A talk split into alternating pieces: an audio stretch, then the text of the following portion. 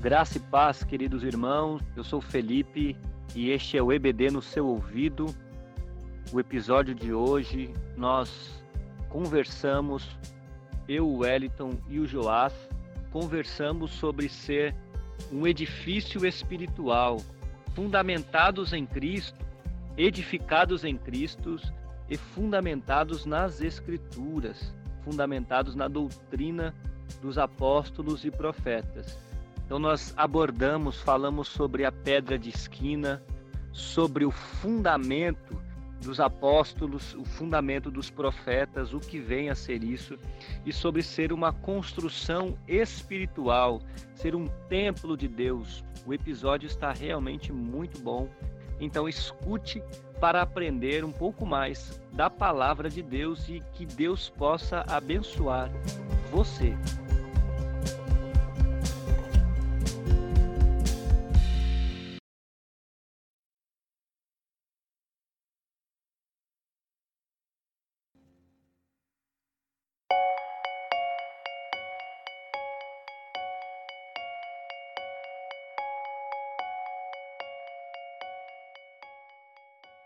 Paz do Senhor, Joás. Graça e paz a todos. Wellington, graça e paz. A paz do Senhor, que Deus abençoe mais uma semana de bênção. Esse é o episódio de número 8 e nós vamos falar sobre o edifício espiritual. Uma igreja em construção, edificados em Cristo, fundamentados na doutrina o texto que é da carta aos Efésios, o capítulo 2, versículos 19 ao 22, que diz: Assim, vocês não são mais estrangeiros e peregrinos, mas concidadãos dos santos e membros da família de Deus, edificados sobre o fundamento dos apóstolos e profetas, sendo Ele mesmo, Cristo Jesus, a pedra angular Nele, todo o edifício bem ajustado cresce para ser um santuário dedicado ao Senhor. Nele também vocês estão sendo edificados junto com os outros para serem morada de Deus no Espírito.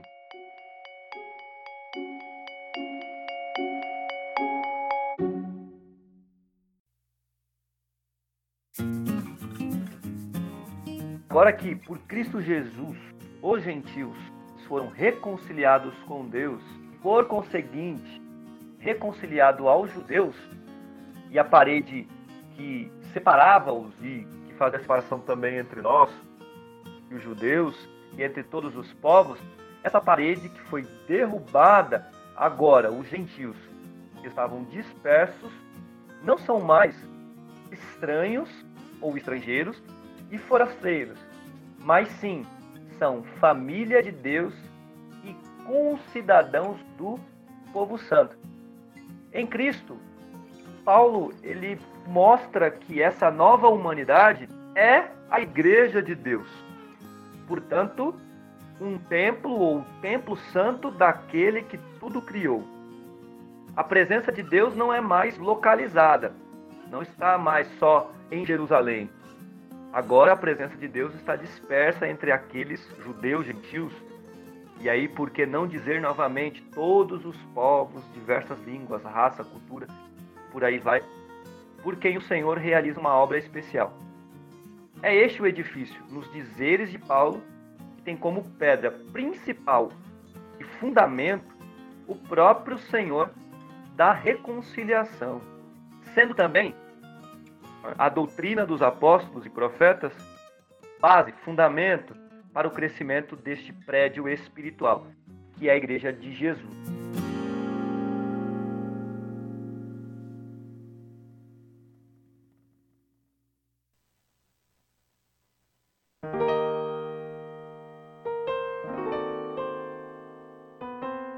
Wellington, pensando é, em edifício, em casa, em construção, como já disse, nós temos como base, como fundamento, como pedra principal a Cristo Jesus. Por favor, nos explique né, é, essa ideia. Muito bem.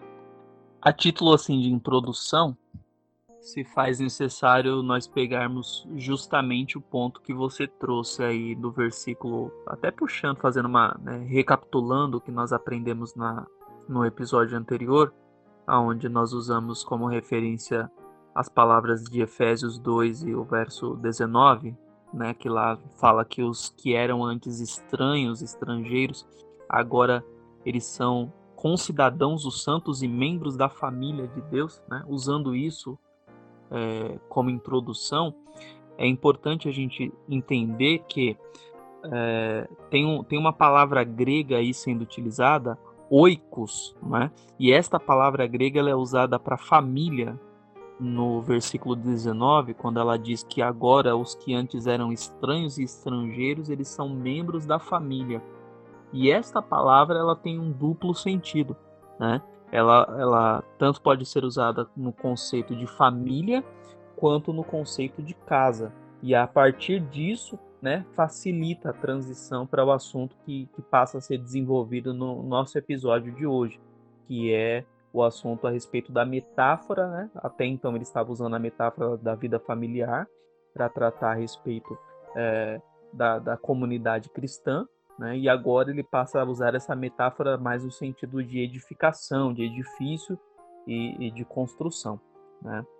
E para nós entendermos com nitidez a, a ideia que Paulo ele vai nos trazer, é necessário nós voltarmos os nossos olhos para o templo físico, né? construído em Jerusalém.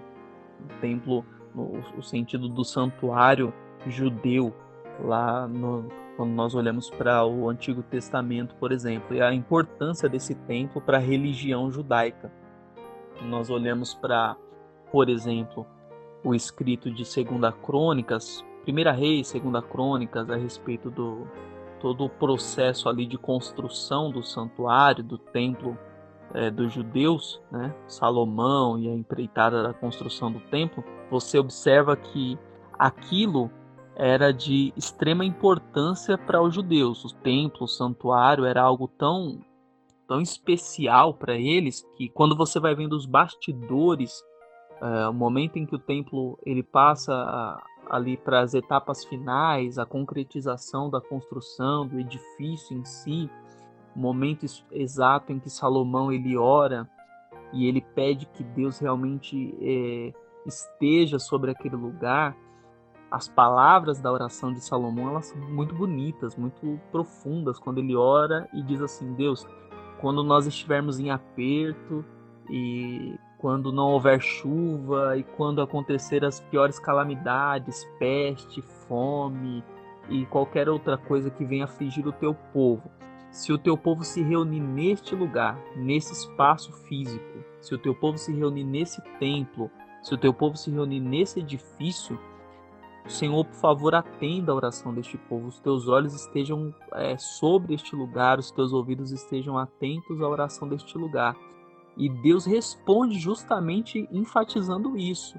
Quando nós olhamos, por exemplo, o texto específico de 2 Crônica 7 e o verso 15, a resposta de Deus é: Olha, Salomão, de hoje em diante os meus olhos estarão abertos e os meus ouvidos atentos à oração feita neste lugar, ou seja, era uma aliança feita de, é, de Deus para com os judeus com relação àquele edifício, com relação àquele espaço físico, com relação àquele lugar específico, aquelas paredes ali. Então, era algo de extrema importância para o povo judeu, o edifício, né? É, todo o propósito principal, tanto do tabernáculo de Moisés, que carregava ali, teoricamente, para eles a presença de Deus, proporcionar um lugar para o Santo de Israel.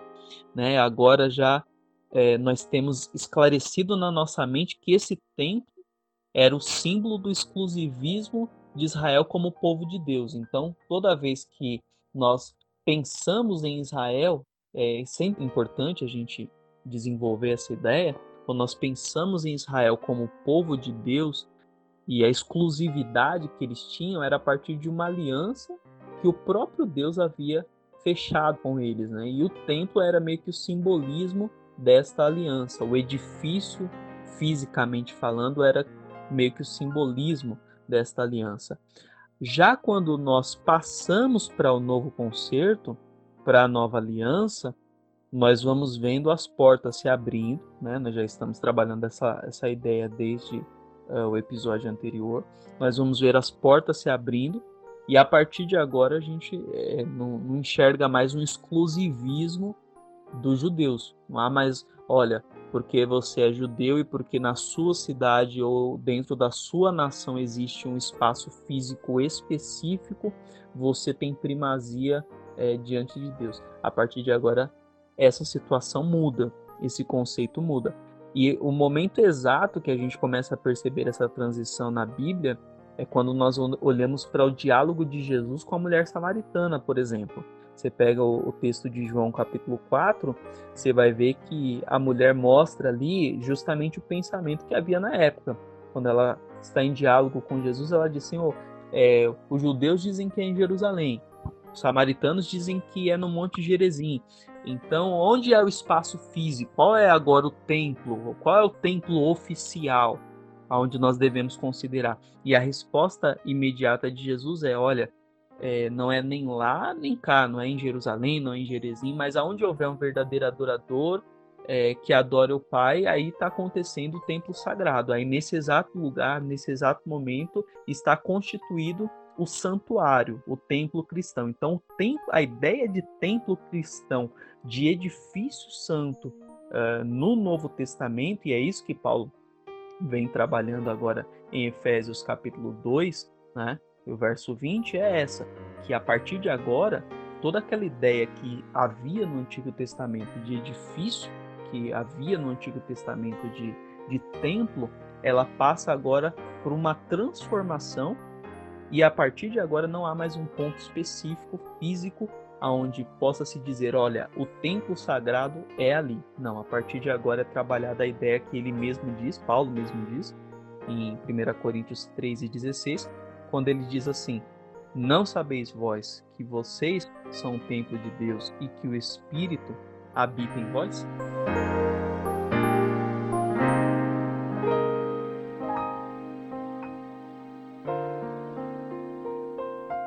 Então, meus irmãos, apenas para nós situarmos onde estamos, nós estamos na reflexão de Efésios 2 e o verso 20, onde nós estamos entendendo, a partir né, do verso 20, que é, nós estamos entendendo que o conceito que havia no Antigo Testamento de que é, havia um edifício, havia um templo físico e fixo num espaço, né, num determinado ponto geográfico, que no caso, em questão da religião judaica, era em Jerusalém, é, esse conceito de que havia esse local, ele passa por uma transição agora no, no Novo Testamento, onde a partir de agora cada crente é identificado como sendo ele próprio o templo, a morada de Deus, né? Então, a partir desse sentido, faz-se necessário a gente entender primeiro o que o próprio Salomão havia reconhecido quando ele faz é, menção no texto de 1 Reis 8 e 27, fala que o Altíssimo não habita, né? Ele, ele usa, Salomão fala isso, e depois Estevão vai reafirmar isso no seu sermão, que o Altíssimo não habita em templos feitos por mão de homens. Então, a partir de agora, cada um dos crentes, eles passam a ser um templo, uma morada de Deus. E aqui nós partimos para avançamos, né, para uma outro um outro ponto de vista do nosso estudo de hoje, que quando nós já entendemos esse conceito de que Deus ele não se limita a um espaço físico aonde o ser humano possa construir e dizer, olha, é aqui que Deus vai morar, nós trabalhamos duas ideias. A primeira é que nós, cada um de nós, enquanto crentes, enquanto crentes no Senhor Jesus, cada um de nós somos edifício e morada de Deus. Então, eu crente, eu, Wellington, Felipe, eh, Joás, você que nos ouve, você a partir de agora passa a ser o templo, a morada, o santuário de Deus, certo? Nós somos o santuário de Deus. E esse é, é, nós, enquanto santuário de Deus, estamos em construção. É importante que isso seja dito. Nós estamos em edificação, porque o texto mesmo de Efésios, ele traz esse sentido. Quando nós lemos o versículo 21, diz que no qual todo edifício bem ajustado cresce. Esse cresce aqui, esse, esse verbo, talvez o Felipe possa até dizer com mais propriedade, esse cresce do versículo 21, o, o, verbo ele traz a ideia de algo que está sendo feito, né, que está em atividade, que está em operação. Então, não é algo que uh, o edifício cresce e foi interrompido, parou, mas é algo no presente, é algo que está sendo, é, está em processo de, de, de, construção. Deus está adornando ainda esse templo. Não sei se o, Felipe, que tem mais propriedade com a língua portuguesa, pode nos ajudar nessa questão. A ideia é justamente essa, de que é um processo que está em evolução, que está acontecendo, que não foi interrompido. Exato. Então, é, quando nós entendemos isso, que é algo que está rolando ainda, que está acontecendo, é, isso nos, nos leva a meditar a respeito da ideia muito trabalhada pelo apóstolo Paulo quando ele fala a respeito de suportar, de tolerar, de compreender, de carregar a carga um dos outros, porque já trazendo para um lado devocional e aplicando né, esse ponto da nossa aula de hoje, é, quando nós falamos que cada crente passa a ser o templo e morada do Espírito de Deus, né? passa a ser o santuário vivo de Deus, e que esse santuário está em processo de construção, esse, esse santuário está sendo edificado, o presente dele indica que a coisa ainda está acontecendo, isso nos, nos é, indica, nos ensina que nós precisamos executar a tolerância, precisamos ter paciência, precisamos suportar cada um dos nossos irmãos, porque na pior das hipóteses, vamos, eu sempre gosto de fazer isso na, nas minhas observações, na pior das hipóteses, vamos trazer isso para a nossa realidade. Imagine você que mora aí na tua casa, no lugar, no lugar onde você é, vive, e a tua casa, dentro da tua casa, passe a acontecer uma reforma, o pedreiro, sei lá, o marceneiro, qualquer outro profissional que trabalha em edificações comece a trabalhar dentro da tua casa. No período em que a reforma estiver acontecendo, vai haver um transtorno, vai haver poeira dentro da casa, vai haver ferramenta, é, talvez vai, vai ter um, um transtorno, haja vista aquela placa tão conhecida que a gente vê em vários lugares, né? Desculpe-nos os transtornos, estamos em obras. Então, cada um dos crentes, né? Até não sei se vocês já viram, existe até uma camiseta bem bacana, né? Que qualquer dia vou comprar essa camiseta, que é escrito lá. É, estou em obras, né? Desculpe, mas estou em obras. Então nós estamos em obras pelo Espírito Santo. Então quando diz que cada um dos crentes está sendo edificado, cada um desses crentes eles estão em processo de construção, estão sendo adornados pelo Espírito do Senhor. Isso quando nós olhamos para cada um dos crentes como edifício. Posso fazer um adendo nessa, nesse devocional? Sim, sim.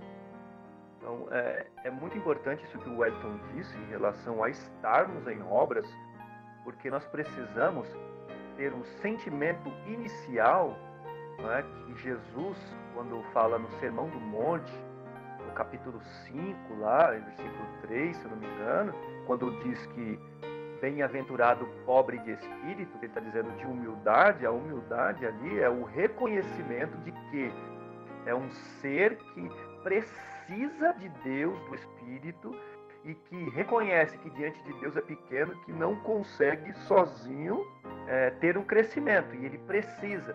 E aí o que, o que eu quero dizer? Nós cristãos temos que entender que o Ed está dizendo é muito importante. Nós estamos em obras.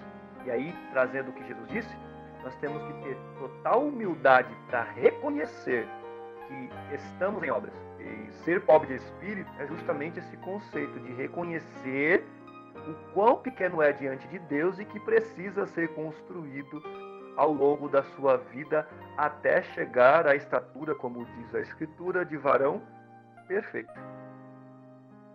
Ótimo. E é interessante quando a gente aprofunda um pouco mais esse assunto, a gente vai entender. Essa é uma das razões pelas quais a Bíblia vai dizer que Deus resiste aos soberbos, mas dá graça aos humildes.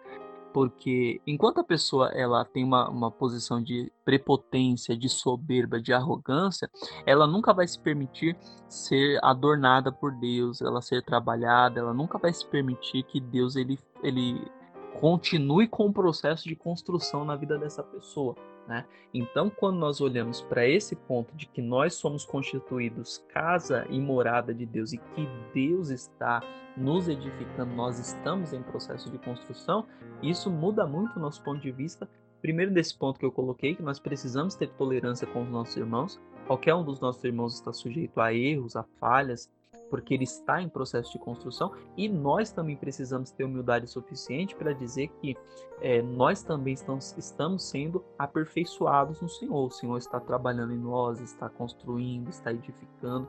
Então, muito dos meus é, da, da minha posição que eu tenho hoje, das coisas que eu sei hoje, a partir de amanhã pode ser que mude, pode ser que o Senhor me faça enxergar de outra forma e eu preciso ter humildade suficiente para reconhecer isso.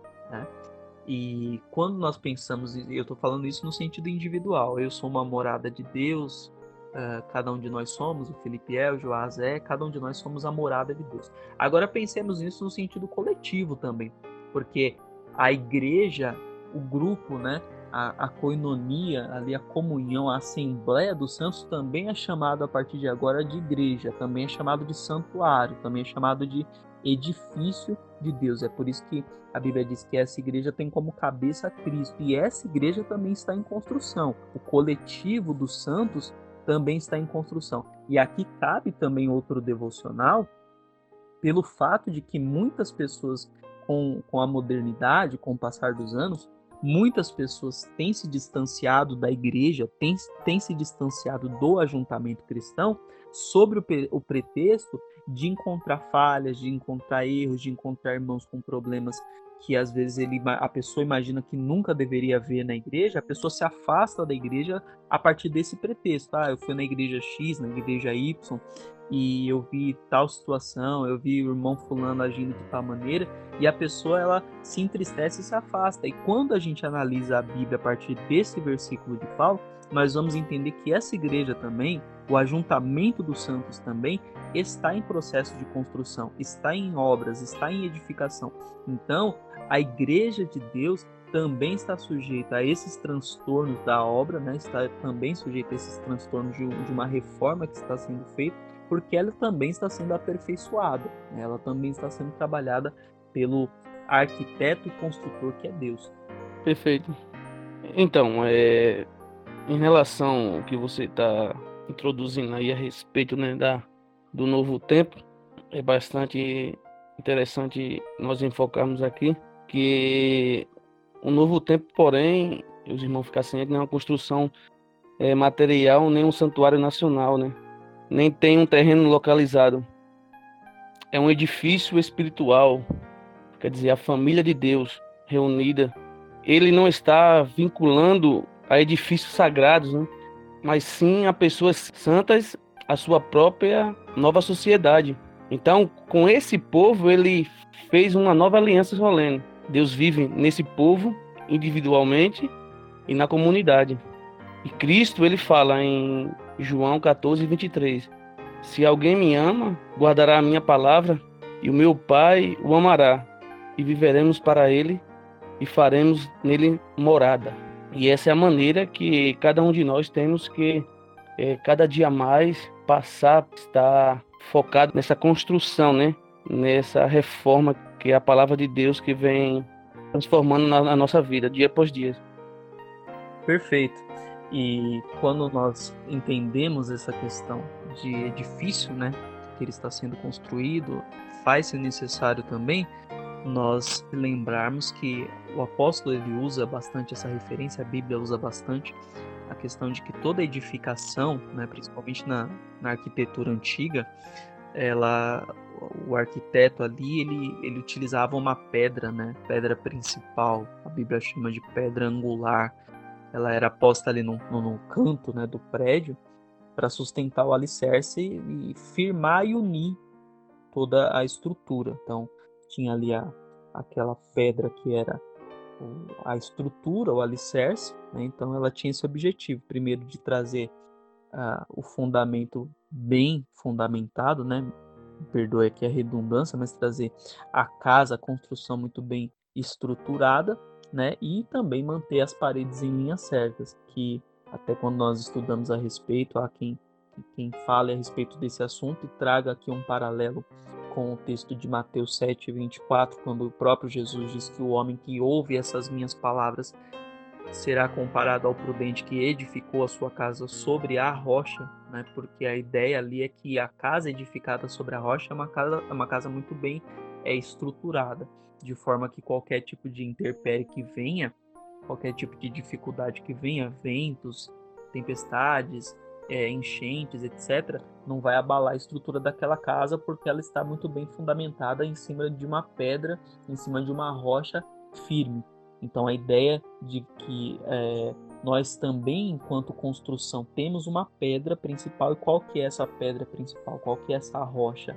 É Cristo. Né? Então tudo isso volta-se a partir de agora, toda essa ideia que nós estamos trabalhando, avançamos um pouco mais e chegamos ao ponto de que Cristo é a pedra principal. E toda vez que eu me, me volto para esse texto, de que Cristo é a pedra principal, eu sempre me, me vejo no seguinte cenário, né? na minha mente, o seguinte desenho ele, ele aparece de que Cristo ele é para nós aqui na, na, nossa cultura brasileira, quem já acompanhou, acho que todos nós aqui já acompanhamos, seja você construir tua casa, seja é, quem já precisou trabalhar ou, já, ou trabalha na área da construção civil, não sei se, é, se hoje existe algo mais moderno, né? Não sei se existe algo mais moderno, mas eu me lembro que as vezes em que eu já acompanhei um pedreiro trabalhando, um construtor edificando uma, uma casa, ele usa muito, muitas técnicas para manter, por exemplo, as paredes alinhadas. E uma delas é um instrumento que eles utilizam chamado prumo. Os senhores já viram prumo, certo? Prumo, aquele tem uma parte grande, tem uma linha, um, um cordão tal. Já viram esse? Tem um, negócio pesadinho na, na, ponta, já viu, Joss? Sim, sim, isso aí é... é, é clássico. E a questão, né? e a questão também não só o prumo, como o esquadro, né? Isso. Se você for ver bem, a pedra angular, se você, muitos irmãos for ver o significado, ela dava ligação entre um lado e o outro. Se ela não tivesse, se ela não tivesse no esquadro, as paredes assim não podia ficar bem firmada, bem estruturada.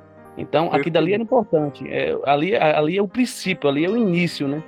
Se essa Exato. pedra não estiver edificada, assentada da maneira certa, no esquadro, a construção, Sim. o tempo pode a, a cair, né? Demolir. Sim. E aí você pega, por exemplo, uma pedra colocada como principal ali, uma viga, né? Uma coluna, seja tal. E ali o, o construtor ele usa o prumo, o esquadro, como o João está colocando, e ali no esquadro ele mede, ele verifica se a parede, cada lado está alinhado, se tem algum desajuste, se tem algum tijolo, né, algum bloco fora da linha, fora do alinhamento.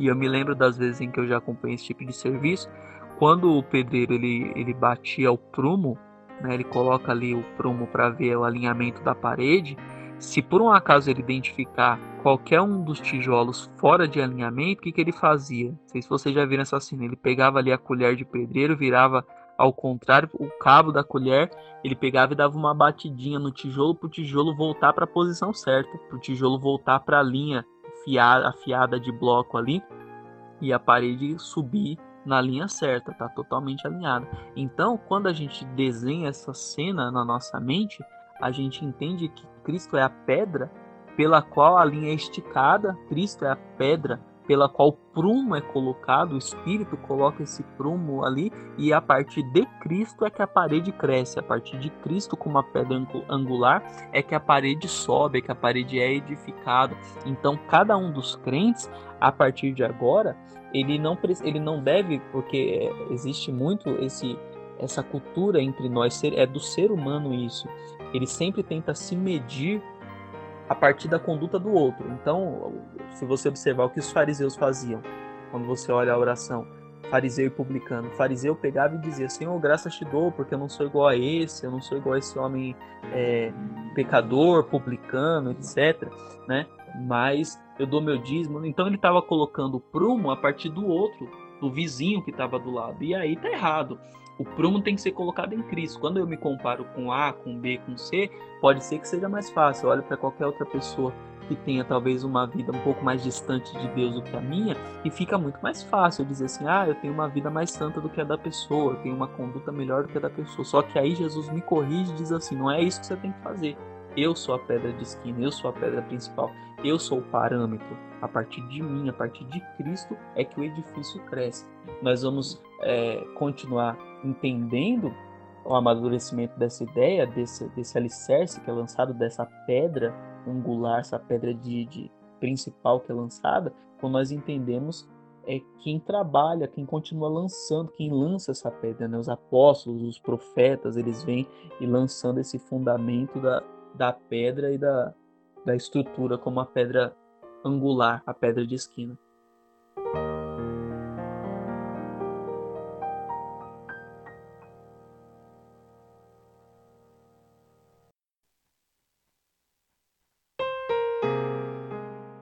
Antes de tudo, é importante, né, imprescindível compreender o que Paulo quer dizer sobre o fundamento dos apóstolos e profetas. Primeiro a gente tem que colocar que Paulo ele não entra em contradição com o que disse lá em 1 Coríntios, no capítulo 3, versículo 11, quando ele diz que porque ninguém pode lançar outro fundamento além do que foi posto, qual é Jesus Cristo. É importante a gente entender isso, né, porque algumas pessoas podem pensar que há contradição nos dois textos bíblicos, tanto no texto de, né, da carta aos Efésios, aqui no capítulo 2, como no texto de 1 Coríntios, no capítulo 3, versículo 11, em que ele fala sobre ser os, o fundamento, os apóstolos e profetas. Na ocasião de 1 Coríntios, Paulo está falando sobre si mesmo e outros construtores é, que não podem alterar o fundamento, ou seja, aqueles que pregam o evangelho, eles não podem colocar outro fundamento que não seja o próprio Cristo Jesus no evangelho. Já no texto de Efésios, Paulo ele faz uma referência às pedras que foram colocadas na construção deste edifício. Isto é, lá em 1 Coríntios ele fala que Cristo é o fundamento e ninguém pode alterar esse fundamento. E aqui ele está falando sobre essa, as pedras que são conectadas e aproveitando é, a metáfora que o Wellington usou sobre a construção da casa, sobre a pedra esquina, sobre o pedreiro e tal, é, é, a linha que é colocada sobre essa pedra, aproveitando isso, é que a gente entende bem esse sentido. No texto de, é, da carta aos Efésios, Paulo está falando justamente a respeito disso, a respeito de pedras que foram colocadas né, no alinhamento do fundamento que é Jesus, a pedra principal que é Cristo. Então, a pedra principal que é Jesus foi colocada, ela serve como né, é, base, como parâmetro para as outras pedras que é a referência de Paulo aqui, né, nesse edifício espiritual que está sendo construído, as outras pedras sejam alinhadas. Onde entra aquela discussão que muitos a gente, a discussão teológica que Pedro é, fala que Pedro é a pedra, algumas pessoas pensam que a pedra é Pedro, outras pensam que condição de Pedro que Jesus é, é o Filho de Deus vivo, e outras, entretanto, compreende que a pedra é o próprio Cristo. Então a gente vê essa discussão. Certa vez Jesus falou para Pedro: Tu és Pedro, e sobre esta pedra edificarei a minha igreja. Muitos não entendem, porque o significado de Pedro é Petros, e pedra é Pretra. Petros é um fragmento de pedras, e Petra é a rocha inabalável. Então, Petros deriva de Petras. E não Petra deriva de Pretos. Assim como Cristo não deriva de cristão, mas cristão deriva de Cristo, né? Porque Jesus afirma que Pedro é um fragmento de pedra, mas sobre ele, sobre Cristo, a Petra, a rocha inabalável, a igreja será edificada.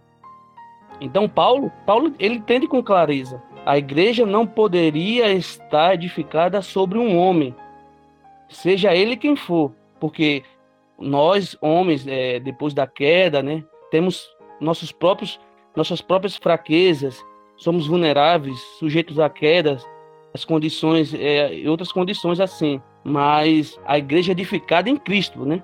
Estamos edificados em Cristo. Então, Cristo é, é a verdadeira pedra é, angular, né? Para sacramentar isso, é importante né, nós lembrarmos o texto lá no próprio texto, né, Jesus ele está fazendo a explicação de acordo com a referência Pedro sobre Jesus ser o Cristo, filho do Deus vivo. Né? Sacramentar, além da questão linguística aí, de Jesus está se referindo a ele como pedra e não a Pedro, né? Como pequena rocha, nós sacramentamos aí porque a afirmação está baseada no que o próprio Pedro disse do próprio Jesus.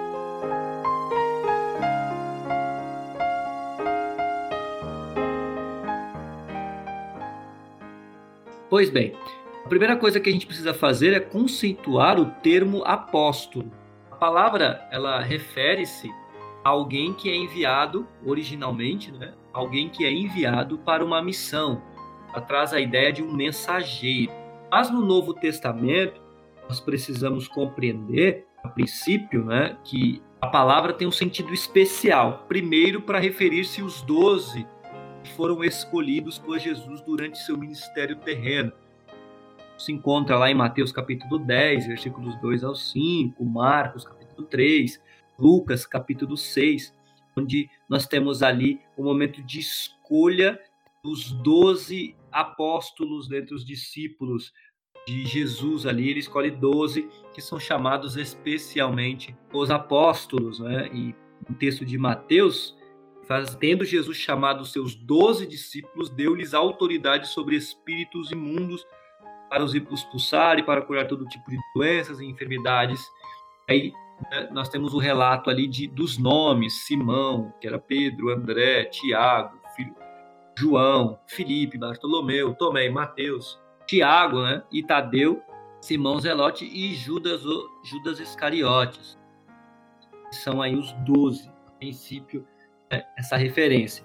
A referência também tem o um sentido também direcionado ao apóstolo Paulo, também como Barnabé, pegarmos aí é, Atos capítulo 14, versículos 4 e o versículo 14. O próprio Tiago, irmão do Senhor, também pode ser considerado assim como um apóstolo, é chamado de apóstolo no texto bíblico. Né? Se você pegar Gálatas capítulo 1, versículo 19, nós temos aí uma menção a Tiago, o irmão do Senhor, que é o que Paulo fala lá, né, no capítulo 1 de Gálatas. Então, nós temos aí né, é, o sentido de apóstolo, além dos doze, né, especialmente, nós podemos ter uma referência para Paulo, e também aparece umas referências para Barnabé e Tiago aí no texto bíblico. Para Paulo, a gente precisa dizer, né, que ele recebe o apostolado também no sentido especial, pois ele era o apóstolo dos gentios. 1 Coríntios, capítulo 9, versículo 1 e 2, ele diz: Será que eu não sou um homem livre? Não sou apóstolo? Não vi Jesus nosso Senhor? Por acaso vocês não são fruto do meu trabalho no Senhor? Se não sou apóstolo para os outros, certamente sou para vocês, porque vocês são cedo do meu apostolado no Senhor. Isso ele dizendo logo no início da carta aos irmãos da igreja de Corinto. Pois bem, nós temos também entender e a esses apóstolos, e os doze a princípio, né, como eles ganham um sentido especial, é, foi confiada o ensino da palavra de Deus. Pode ler lá em Atos, no capítulo 6, no versículo, versículos 2 a seguir, quando a gente tem aquele problema dentro da igreja de, de serviço às pessoas que, que precisavam e tudo mais. E aí os doze se levantam ali para conversar e eles dizem: não é correto que nós abandonemos a palavra de Deus para servir às mesas. Por isso, irmãos, escolham entre vocês sete homens de boa reputação, que são os diáconos ali escolhidos, que vão servir, né? cheios do Espírito, para encarregar o serviço, e nós nos consagraremos à oração e ao ministério da palavra.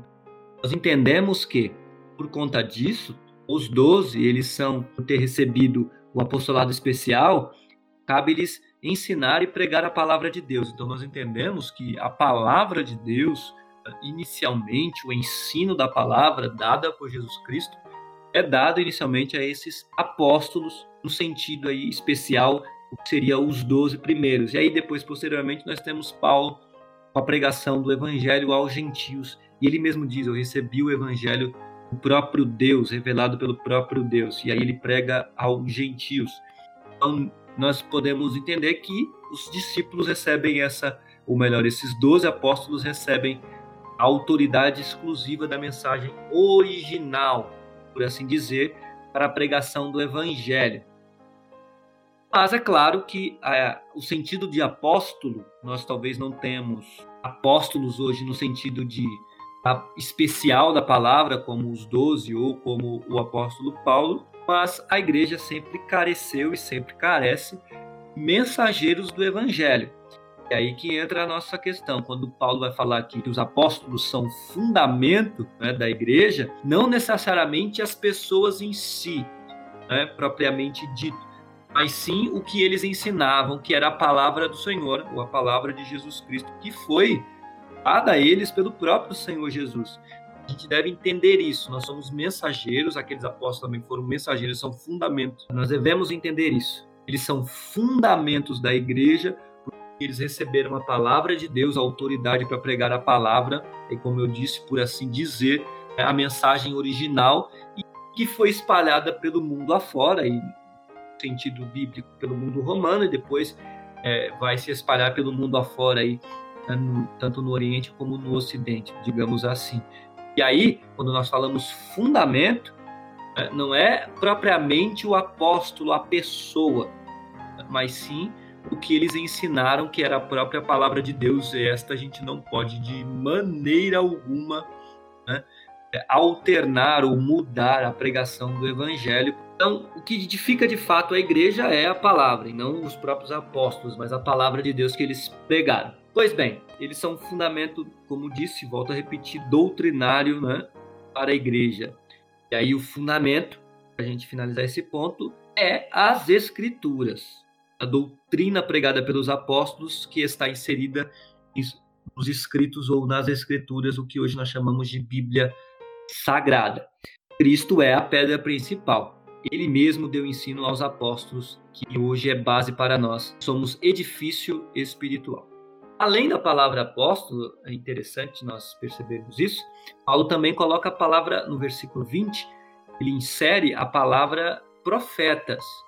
Aí, o texto ele pode trazer uma interpretação ou interpretações divergentes. Por exemplo, algumas pessoas podem acreditar que a palavra profetas aí refere-se aos profetas do Antigo Testamento. Entretanto, se nós analisarmos o trecho, nós vamos perceber que o termo, ele, a princípio, e usando aí uma questão, posição sintática da frase, a palavra apóstolos vem primeiro e depois vem profetas. Se nós pegarmos aí, os profetas do Antigo Testamento, eles têm grande importância né, é, quando nós vamos falar de escrituras, por conta das revelações, sobretudo as revelações messiânicas que eles têm. Mas a palavra profetas aí não são os profetas do Antigo Testamento. Tá?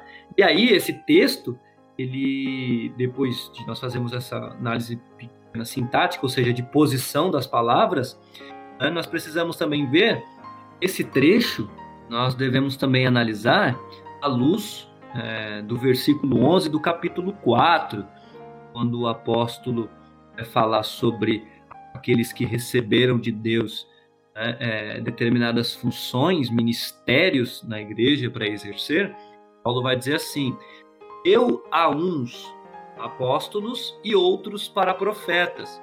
Então, profetas aqui, nós tomamos a palavra no sentido neotestamentário, ou seja, no sentido do Novo Testamento. Tudo bem? Então não é profetas do Antigo Testamento. Pois bem, o termo usado por Paulo, o termo original e que é usado com frequência nas escrituras, o termo bíblico é, grego, é, é construído da seguinte forma: pró, e tem o sentido de por, em favor de, e tem o sentido de antemão. Então, nós podemos compreender da seguinte forma: profeta é quem proclama seja aquele em favor de, proclama e também prediz, no falar de antemão. E no Antigo Testamento, é justamente esse sentido da palavra profeta, embora profetas aqui no texto de Efésios não é profetas do Antigo Testamento, mas no Antigo Testamento é justamente esse sentido de profeta mesmo, que é daí que nós tiramos a palavra, né? É, de alguém que é chamado para falar em nome de Deus.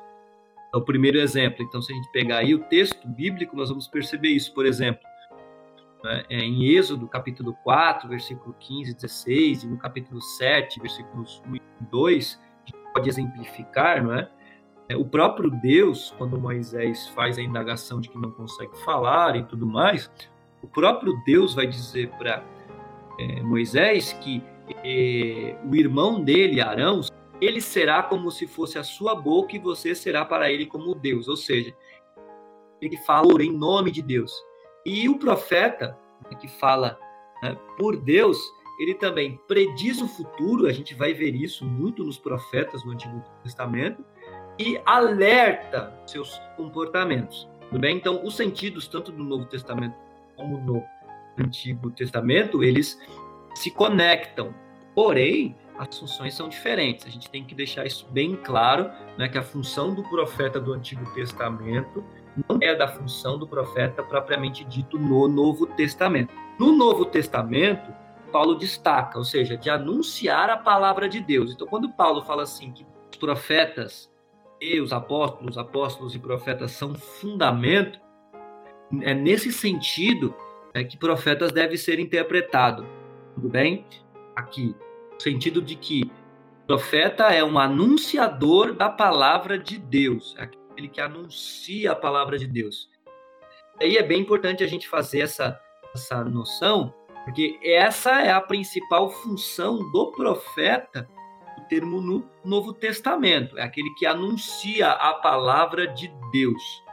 Tá? E aí, né, o, o texto bíblico ele vai trabalhar esse sentido e nós precisamos entender que o profeta no Novo Testamento, sentido é aquele que exorta, anima, consola, edifica a igreja. E aí nós precisamos entender que profeta no Novo Testamento é aquele que recebe o dom da profecia.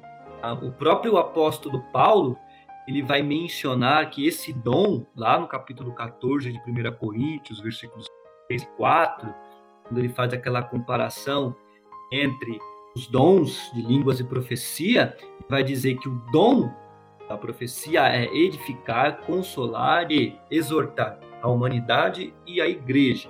E aí, é claro que dentro do Novo Testamento a gente pode sim ter uma, uma interpretação em segunda instância, ou seja, em segundo plano, uma predição do futuro. Por exemplo, Atos capítulo 11, versículo 28, Atos capítulo 21, versículo 10 e 11, o profeta Ágapo, né, que ele prediz a fome no capítulo 11, e depois ele exorta e prediz que Paulo seria preso, que é o cinto daquele que, é, é, que era o dono né, é, seria preso tudo mais. Então são prisões futuras aí que acontecem e sim surgem na Bíblia. Entretanto, essas predições, essas revelações constantes, e a gente tem que ressaltar isso, elas não são corriqueiras, tá? elas não são é, é, sempre, porque essas predições né, elas acontecem, e a própria Bíblia mostra isso, que elas acontecem esporadicamente, e isso pela vontade do próprio Deus. É importante a gente destacar isso, né? Nós temos um, uma grave discussão no meio cristão, sobretudo no que tange o nosso movimento, o movimento pentecostal, e aí nós temos os movimentos neopentecostais, e muitas pessoas consultam profetas, eles ligam, por exemplo, para profetas, e as pessoas ficam consultando. Isso é complicado porque um profeta, ele não recebe uma profecia como se fosse um fax, um telefonema. Não é assim.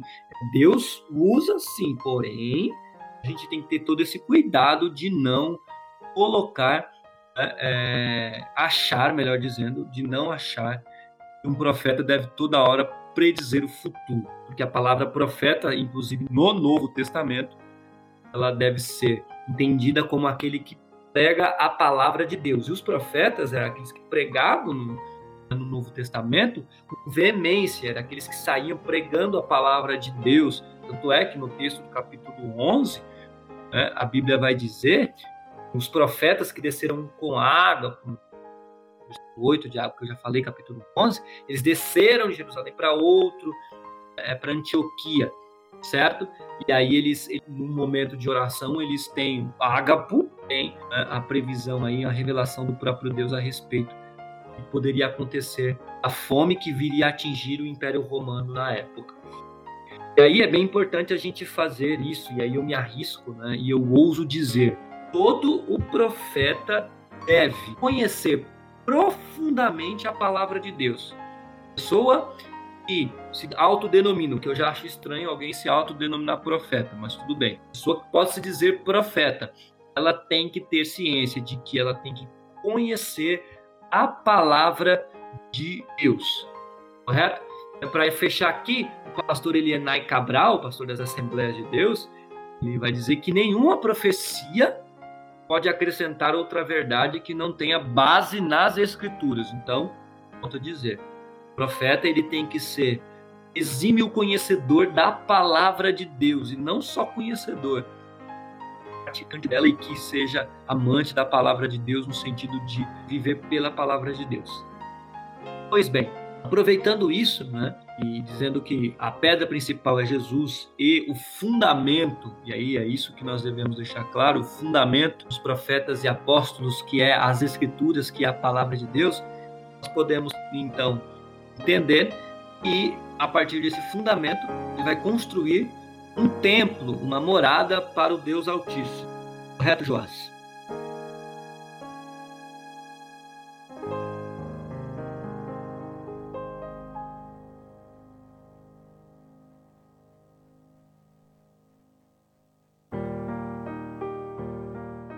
Essa expressão aí, morada de Deus, né? já vimos aí sobre os conceitos, né, anteriormente dos apóstolos. E agora vamos adentrar sobre edificados para a morada de Deus, edifício bem ajustado. Paulo, ele já tinha afirmado que Cristo, a pedra angular desse edifício. Vimos aí o pastor Wellington ele relatando aí, dando ênfase a esse assunto. E agora acrescenta outro pensamento, né? Isto é, Cristo, além de ser o princípio de estabilidade e diretriz da igreja é também agora o princípio do, do seu crescimento. Então, a expressão bem ajustado, né? Todo edificado quer dizer bem ajustado cresce, né? Essa expressão significa que indica um processo contínuo de desenvolvimento do crente. Então, assim como todas as partes, como nós relatamos aí de um edifício que vai sendo construída é, precisa estar em harmonia, né? Precisa estar em esquadro, em alinhamento. Assim é a vida do crente. O crente ele deve estar alinhado em todo momento na sua vida com Cristo. Se a sua vida está fora do prumo, é como Cristo falou lá em Mateus, né? naquela parábola, né? Tinha dois homens, né? Um edificou sua casa na areia e o outro na rocha. Então, quando as adversidades da vida vier assolar o crente, né? As tempestades, os ventos, os vendavais, se o crente não tiver alicerçado, não, não estiver bem ajustado, edificado a sua casa, a sua construção na pedra angular que é Cristo, então a sua vida ela vai se desmoronar. Por isso Paulo aqui ele ratifica, né, que esse edifício é um organismo vivo que está em crescimento, está sempre em crescimento. A eles são acrescentadas contínua individualmente pedras vivas que coletivamente formam o edifício todo, a igreja. Então, nesse sentido, cada crente fiel ocupa uma posição em um lugar certo no templo de Deus, bem ajustado, perfeitamente conforme a vontade do Senhor e da igreja. Então, essa participação individual de cada crente na construção refere-se à ação da igreja militante. Então, o desenvolvimento prossegue, né? o desenvolvimento do crente prossegue até alcançar a medida completa de Cristo, pois todo cristão bem ajustado torna-se templo santo do Senhor. E por isso que Paulo ele fala aqui sobre edificados para a morada de Deus, edifício bem ajustado, temos que estar bem ajustado, bem alicerçado. E como é que nós ficamos bem alicerçado e bem ajustado? escutando a palavra de Deus, dando crédito à palavra de Deus. É como o pastor Wellington e o Felipe falou, não fazendo as coisas, tomando decisões com nossas próprias forças. Sempre temos um Deus que está acima de nós. Temos que estar alicerçado em Cristo. A igreja está alicerçada em Cristo, não em homem algum, não em estabelecimento algum, não em templo algum. É lógico que nós temos que se reunir num determinado ambiente para louvar e agradecer o nome do Senhor. Mas aqueles gentios, aqueles povos, estavam distanciados desse, desse objetivo. Os judeus não queriam eles por perto. Então Cristo rompeu isso aí. Agora povos e nações, línguas, né, raças estão agora unidas num só pensamento para louvar e para adorar o nome do Senhor, porque nós somos morada do Espírito Santo. Nós somos esse templo. Isso significa que o crescimento da igreja depende de tudo, de estar bem ajustado em Cristo, a Cristo. Amém? Toda pedra que estiver fora do prumo, como nós falamos aí, fora do esquadro, fora da linha, torna-se um perigo para um fundamento. Porque eu vou começar a construção, se eu começar errado, é tipo assim, eu estou construindo. Se eu não fizer a estrutura da minha casa bem alicerçada, provavelmente no futuro eu vou ter uma dor de cabeça, eu vou ter um, um prejuízo maior. Então, nessa construção, se formos corretamente colocados sobre ele e edificados justamente com ele, que é Cristo, permaneceremos firmes. E como permaneceremos firmes? Porque somos templos santos do Senhor. E Paulo, ele fala aqui claramente, né?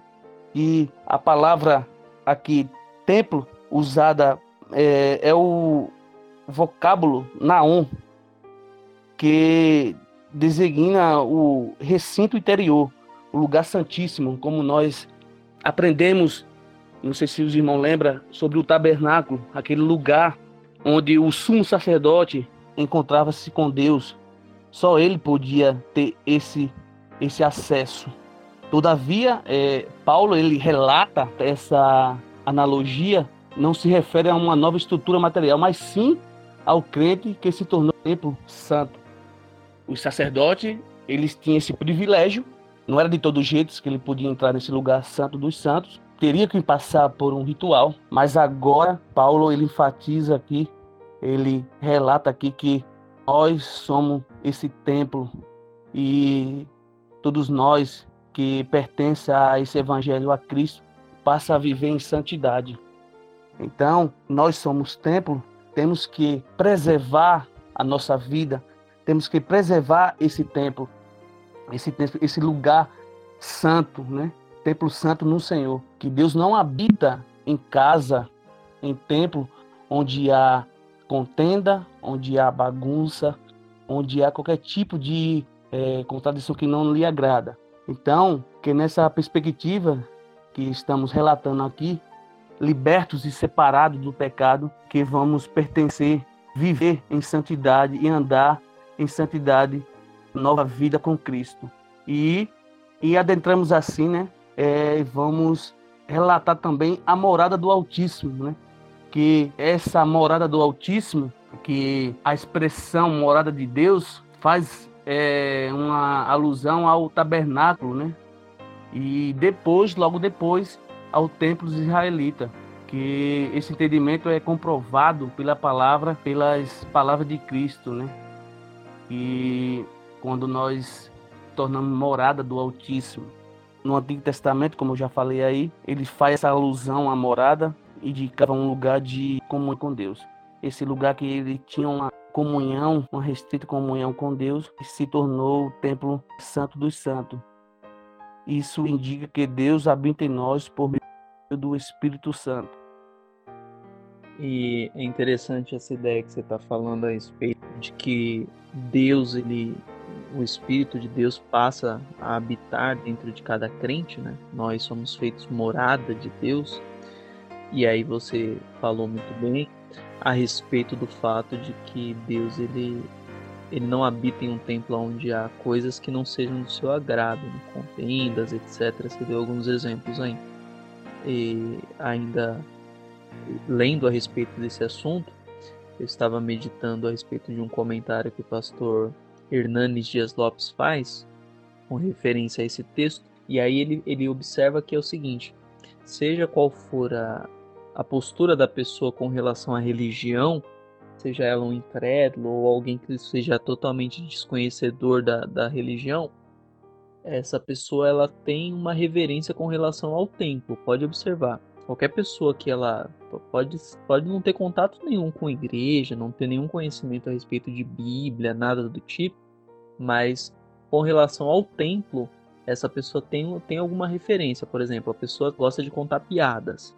Quando chega na igreja, por si só, sem ninguém falar, dentro de um templo, a pessoa ela, já, ela mesma já se conscientiza que ali não é um lugar para contar piada.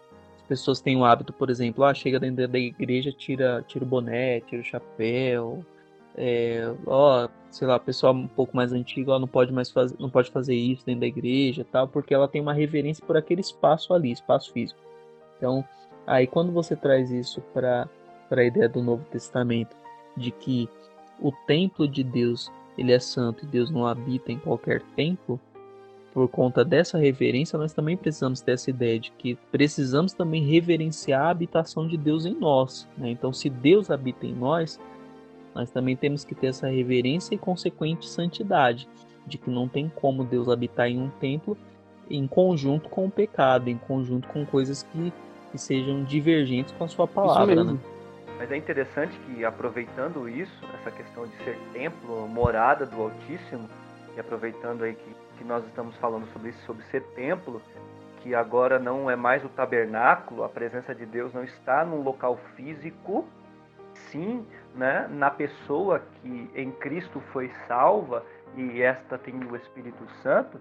É interessante que o Elton falando sobre a pessoa fora do templo, ela pode ser piadista, brincalhona, e quando ela entra dentro do templo, ela tem uma certa reverência interiormente. E aí isso nos traz né, a reflexão de que nós, como templos, não temos que, a princípio, nos preocupar, e não nos preocupar, mas é, no sentido de fazer sobressair o exterior, e sim o, que, o interior. O Elton começou falando sobre é, o templo ser, não, o templo humano não ter contenda, raiva, ódio. Então, é, e aí a santidade separada do pecado, que é toda essa reunião. Tem gente que acha que pecado é só, é, por exemplo, adultério, fornicação, coisa do tipo, e esquece que pecado é tudo aquilo que fere a vontade de Deus. E começa no interior.